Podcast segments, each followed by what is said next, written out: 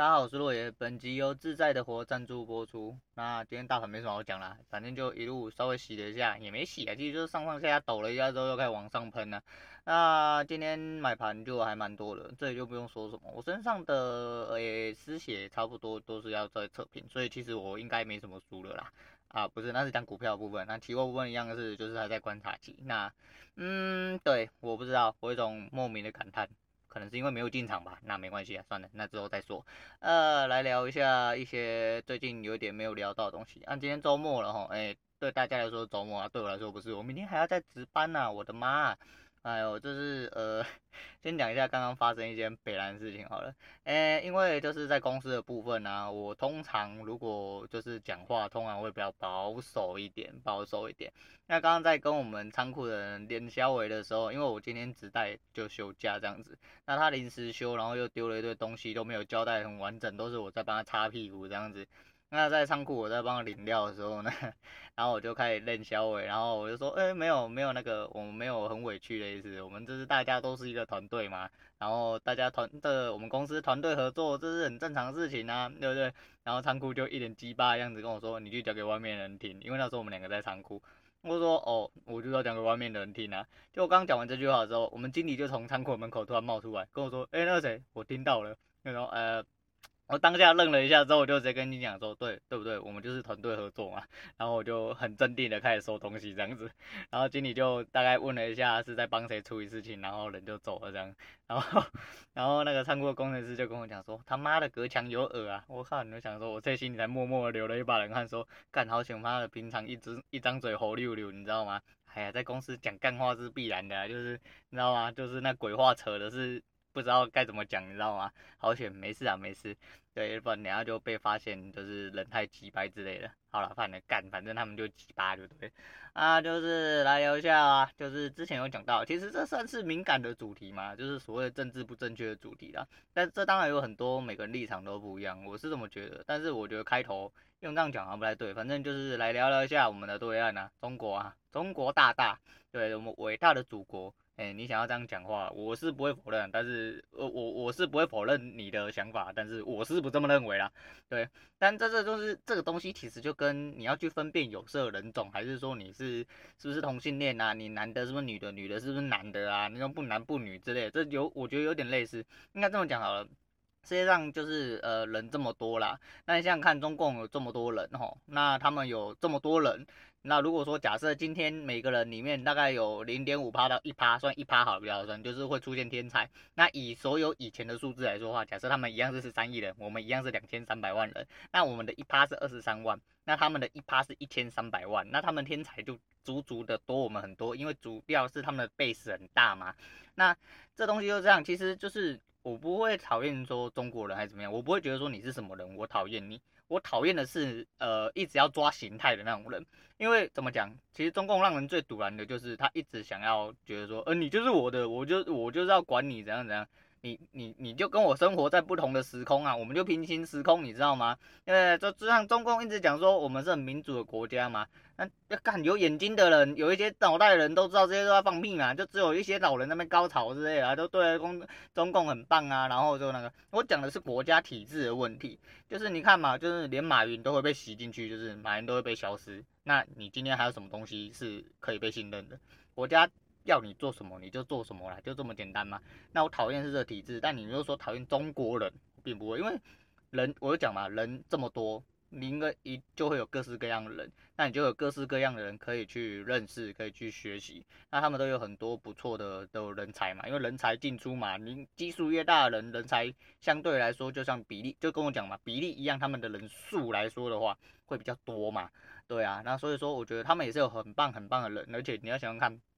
中共产出来这么多东西，无论是演艺类或什么的，其实他们的人才是真的很多啦。而且，就我觉得，我觉得这个进不进步是迟早问题啦，只是就是社会开发部的部分跟体制上的问题。就是你说共产国家是不是真的这么差？我不晓得，但是我不喜欢。哎，我不我不确定共产国家是不是不好的，但是我只能说共产国家这个体制，就是我刚刚讲的，你必须什么东西都归国家管，国家有统一你的思想。那这种我看妈的，我生活在民主社会我就受不了了，我怎么可能去说，呃，我好想要被共产党教组织，我好想变成一颗蝼蚁，然后老板说什么，老板说什么我就做什么，国家叫我做什么我就做什么，有我愿意归国家去死，国家讲的都是对的，你他妈的你放屁才对的啦，对啊，那这都是很智障的事情，这有什么好那个？人本来就应该有自主思想，人本来就应该要自己活的样子，每个人都是不一样的，这有什么好说嘴？我是不晓得啊，因为大家都想要站这个嘛，这有什么好站的？但是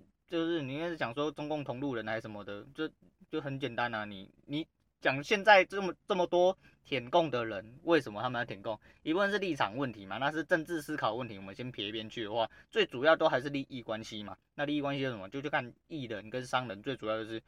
哎呀。钱没有，就是啊，商人无祖国嘛，讲真的就是这样。那其实艺人也是商人的一种，因为他自己本身就是他的商品，他在推销他自己嘛。那你势必如果得要赚人民币的话，人民币比较香的话，那是必然。就跟我讲那样，一样赚一趴的钱，你从中国身上赚到，一定比在台湾赚到的还要多嘛。那没有关系啊，就是赚钱的人是你就你就讲坦白嘛，那那也没关系。但你不要一张嘴就是，呃，我我我其实一心都是向着台湾，但是哦，我我没有特别喜欢人民币，但是你他妈做的就是舔共的，对。我就讲不要口不对心呐、你妈你敢做哦，就要敢承担呐，就这么简单呐、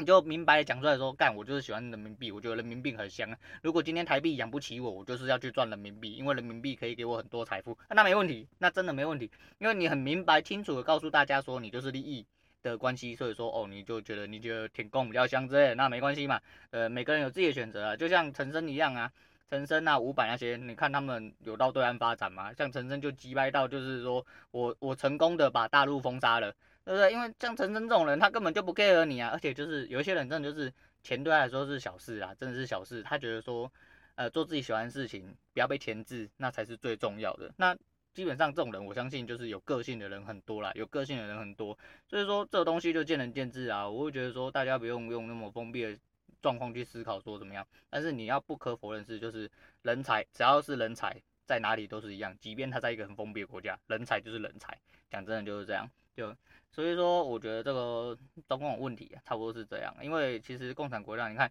其实有时候很好笑，就像那个时候武汉肺炎刚发开始的时候啊，人家不是说北韩都没有那个案例吗？因为北韩的治疗方式很直很直接啊，都不是用疫苗，他们用火药治疗啊，就是来一个开一个啊，直接开到结束啊，对不对？把病源直接就是啊，解决问题的根源，问题就被解决，这的确啦，这真的是的确，但是这能不能到？这当然不能到嘛，但是。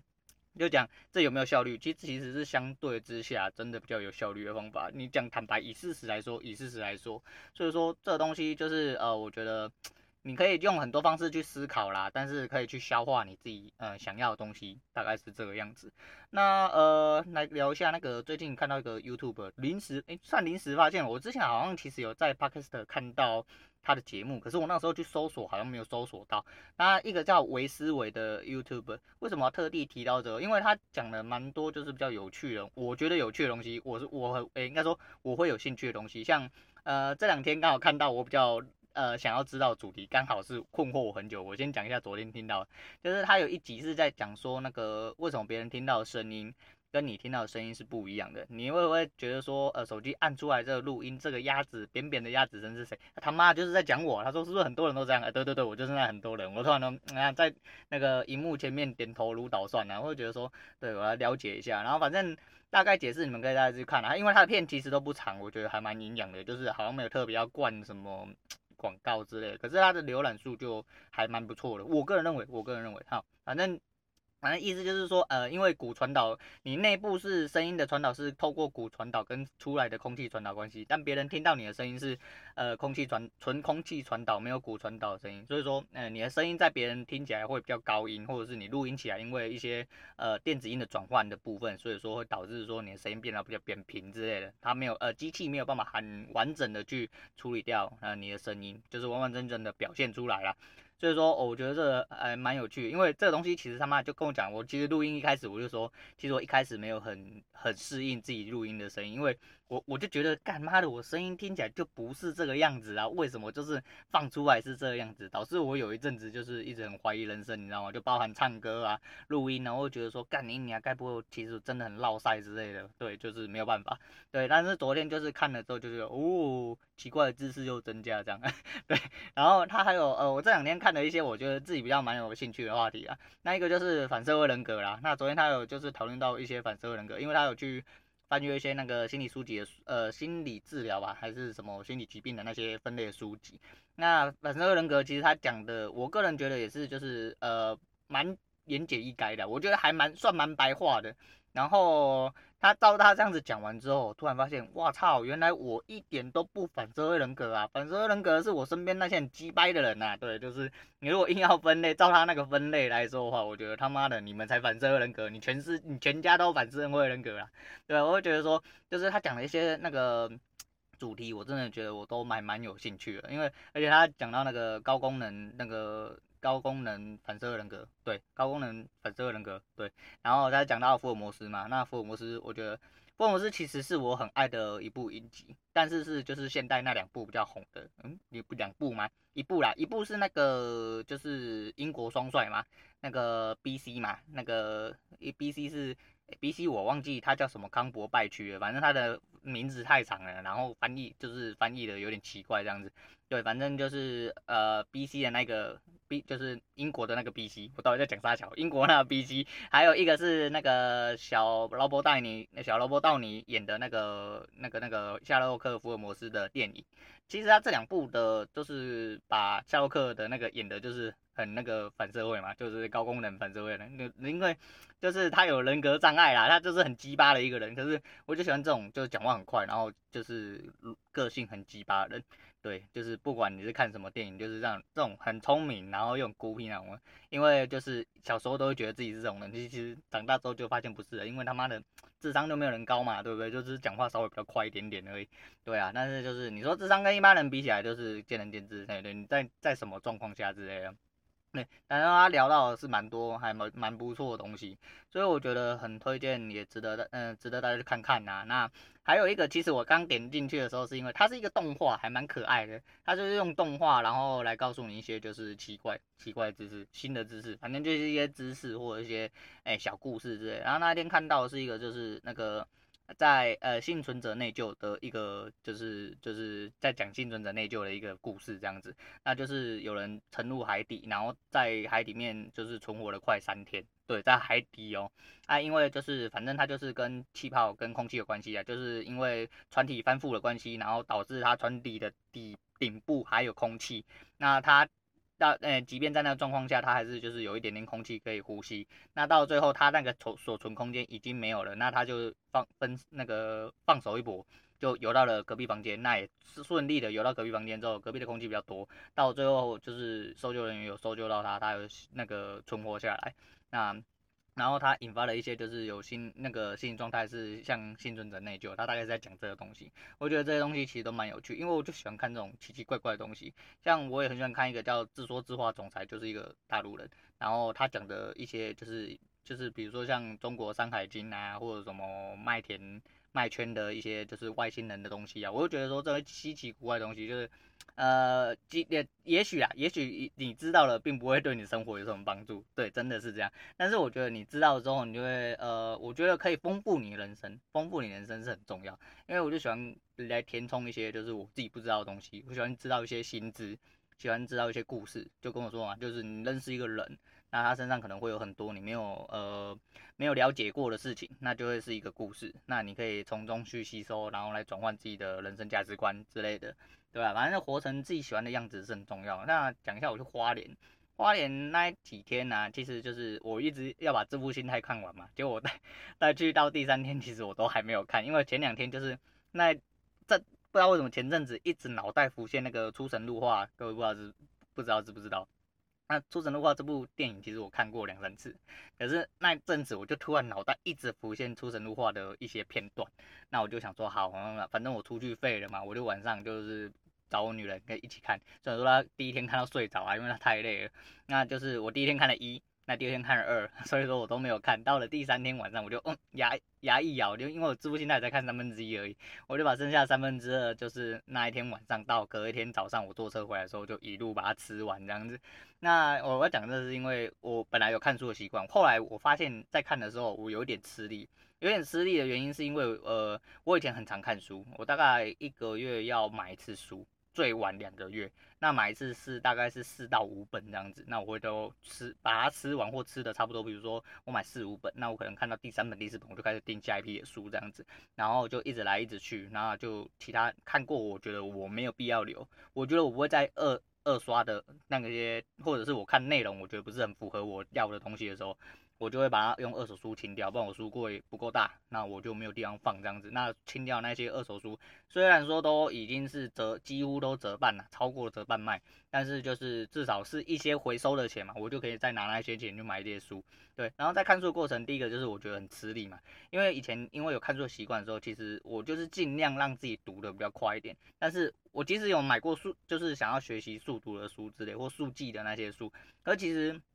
我不知道成效不是很好，但是你如果有看书的习惯的人，基本上你看书的速度就会比较快，这是必然，这是一种习惯的问题，这是一种习惯问题，就是你做东西做久，你都会做的速度会比较快嘛，就是那反正就是这样。然后呃，可能因为太久没有看书，所以说我看的有点吃力，就是即便是我有兴趣的内容，可是我觉得我看的有点慢。那快跟慢是人人的人的问题啊，再就是你看的很快，如果你没有吸收。那也没有用，对，如果是你自己想要内容的话，你没有吸收，其实也没有用。但是我就觉得说，就是在这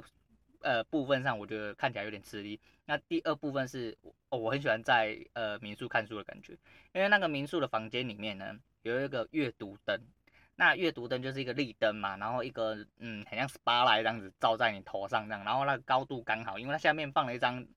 呃，它不是阅读椅，它就是一张沙发椅，然后挺挺的，然后后面有垫枕头这样，就坐在那个位置上看书，就觉得我操，你那文书文学气质整个都冒出来，你知道吗？然后那个 SPA light 啊，就是那个立灯，超喜欢的，因为那个立灯是 LED 灯没有错，可是呃有有用灯的人就会知道，那有一些 LED LED 灯啊，它就长时间开启的时候，它会很热，而且会热到会烫那种，但它那一个却不会。然后我我摸了它的外围跟它的灯面，其实都没有倒，尤其是我们有时候出去，因为那个民宿的老板娘一开始进去就说，如果说晚上回去怕太暗，不知道摸黑没办法看到的话，那就是叫我们先开那个立灯。那那个立灯其实基本上是我们是二十四小时开的，因为我们出门就开着。那回去的时候它还一样在开着，我就看书的时候就摸，都是温的，它没有很烫，所以我就一直很想要买那个立灯，你知道吗？买回来。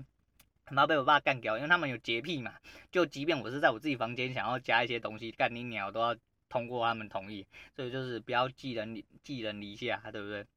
那就没办法。但是那个立灯我真的很喜欢，我就想去找，因为我觉得你买那种小的阅读型的台灯啊，我觉得干很落赛，因为我买了一个快一千块回来，然后用没几次它就阳痿，它的那个转的那种立起来的那个，诶，那个叫什么锁螺丝的地方，那个该转折的地方。它就整个断掉，被我被我因为一直用嘛，我就就我女儿会用，我女儿写字的时候我会给她用，那我自己看书的时候我会用，就就它就阳痿就断掉了这样子，那就觉得很烂啊。我就想说买一个立灯干，我自己坐一张椅子可以吧？然后想说买立灯，我又要买一个沙发可以躺那种啊，好爽啊！对，但是这就是一样啊，就是其实只是一个看书的行行为，但是你可以把这个东西就是做成你想要的样子，的确啊，的确，但这个东西又扯到另外一件事就是。你会不会就是冲动购物？你就可能买了，其实你根本不需要东西。也许你只是需要一个灯，随便找一张桌子或椅子坐就好了。你不要在那边小卡撑。但是当你坐在那个沙发上，很惬意的用了那台灯，这样子看书的时候，你的心态跟你坐在一个很落在的地方，然后坐得很不舒服，然后灯光源不足的地方看书，其实是会差很多，差很多。所以我觉得就是要活出你自己喜欢的样子啊。真的，这对你的心态上来说很重要。也许有些人听了会觉得很鸡肋，有些人觉得说干这只是在找一个花钱的借口啊。我还没买啦，我先讲，我先没我没花这个钱，我只是说就是有这个可能。对，但是就是我会觉得，就像今天一个东西，如果你先会像我们自己会煮嘛，因为我跟我女人就是吃的比较，就是后来就是因为要减肥关系。减脂、减肥、减脂啊！他是要减肥，我是要减脂，对，然后我们就吃的比较清淡一点点，那都会自己煮。那我们就就一直因也是因为我们家的厨房有人自己在掌控，虽然说现在我们是自己煮没有错，但是你说像锅碗瓢盆，像我家那个筷子，他妈我妈，你如果不把它折断哦，他就是不换就是不换，对，他就是那种干，他们就很勤俭持家，或者那么讲。我讲真的啦，筷子他妈的木质的。一十双一百块好不好？两百块好不好？他妈的，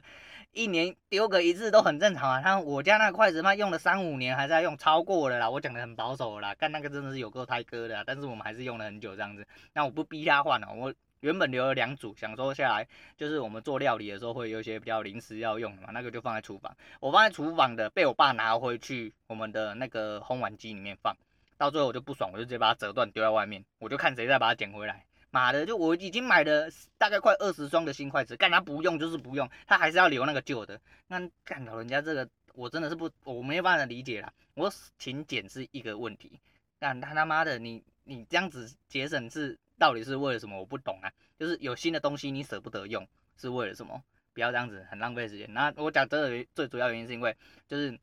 你如果有一双嗯、你自己喜欢的筷子。然后就像我们去莺歌老街逛的时候，那莺歌著名就陶瓷嘛，陶瓷器之类的。那其实我跟我女儿都很喜欢一些就是瓷器的锅碗瓢盆，那长得很可爱。那你就是说，如果吃一碗面用自己喜欢的东西装在自己喜欢的东西，那个吃起来感觉就会不一样。我不知道啊，有一些人就觉得吃进去一样都会当成屎拉出来嘛，那没问题，我也是这么认为。可是如果一个东西装就是你自己煮，然后你自己装在你自己喜欢的盛盘、盛碗里面。那就是用自己喜欢的餐具吃，我觉得呃，你整个心态上你会愉悦很多啊。我不晓得啦，因为这个愉悦的心态对我来说是很重要，我不晓得对你们来说是怎么样。我觉得说活出自己喜欢的样子其实是相对比较重要的啦，对吧？所以说，哎、给大家参考看看啦。我是我是尽力的在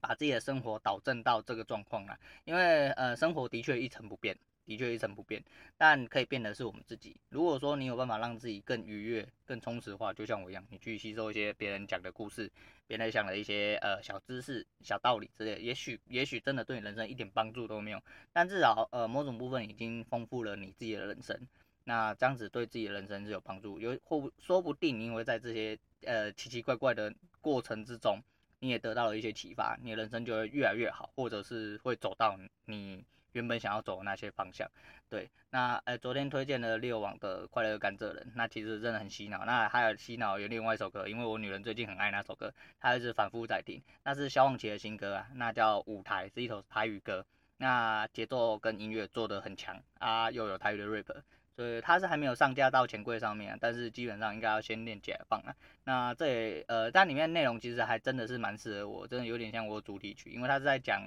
麦克风的故事。